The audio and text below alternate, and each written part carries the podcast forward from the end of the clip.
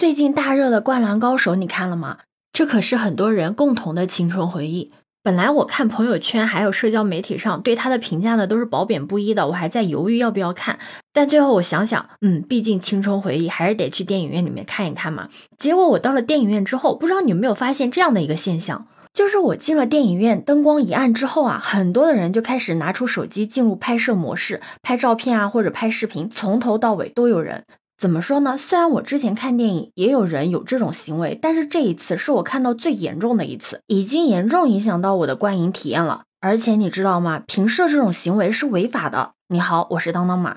其实早之前啊，就有微博大 V 发文称，《灌篮高手》的评摄应该是他自己看那么多电影中最严重的一次。甚至有人吐槽啊，记者发布会都没有这阵仗。说真的，我真的深有同感。虽然我没有见过记者发布会的现场啊，但是现场你看到那么多人举着手机在那边评摄，真的在明晃晃的闪我的眼。你问什么是平摄？平摄呢，就是指在观影的过程中录音录像。很多人呢都喜欢在观影的过程中啊拍照片、录视频，然后发到朋友圈里面。这一次可能是《灌篮高手》实在是太戳大家的情怀了，所以在观影的过程中，有太多的人情不自禁的把手机开始举起来平摄，然后还有很多的人啊将高燃的片段拼接成小视频，并且发布到了网上。像我并不是在首映的当天去的，玩了几天才去看这个电影。但当时我刷朋友圈啊，就感觉自己已经被剧透的差不多了。有一部分人呢就觉得好，一部分人呢觉得不行。我真的是纠结了半天，自己到底要不要再去看这个电影。最后还是决定自自己亲身的去电影院里面体验一把。结果没想到遇到这么多人评射，真的是太影响观影体验了。要知道，早在电影《灌篮高手》上映的当天，电影《灌篮高手》就已经发文倡导观众联合抵制盗录盗播的。行为了。按照现在的情况来说，很明显有人没有听进去啊！你知道吗？电影产业促进法明确规定了，未经权利人许可，任何人不得对正在放映的电影进行录音录像。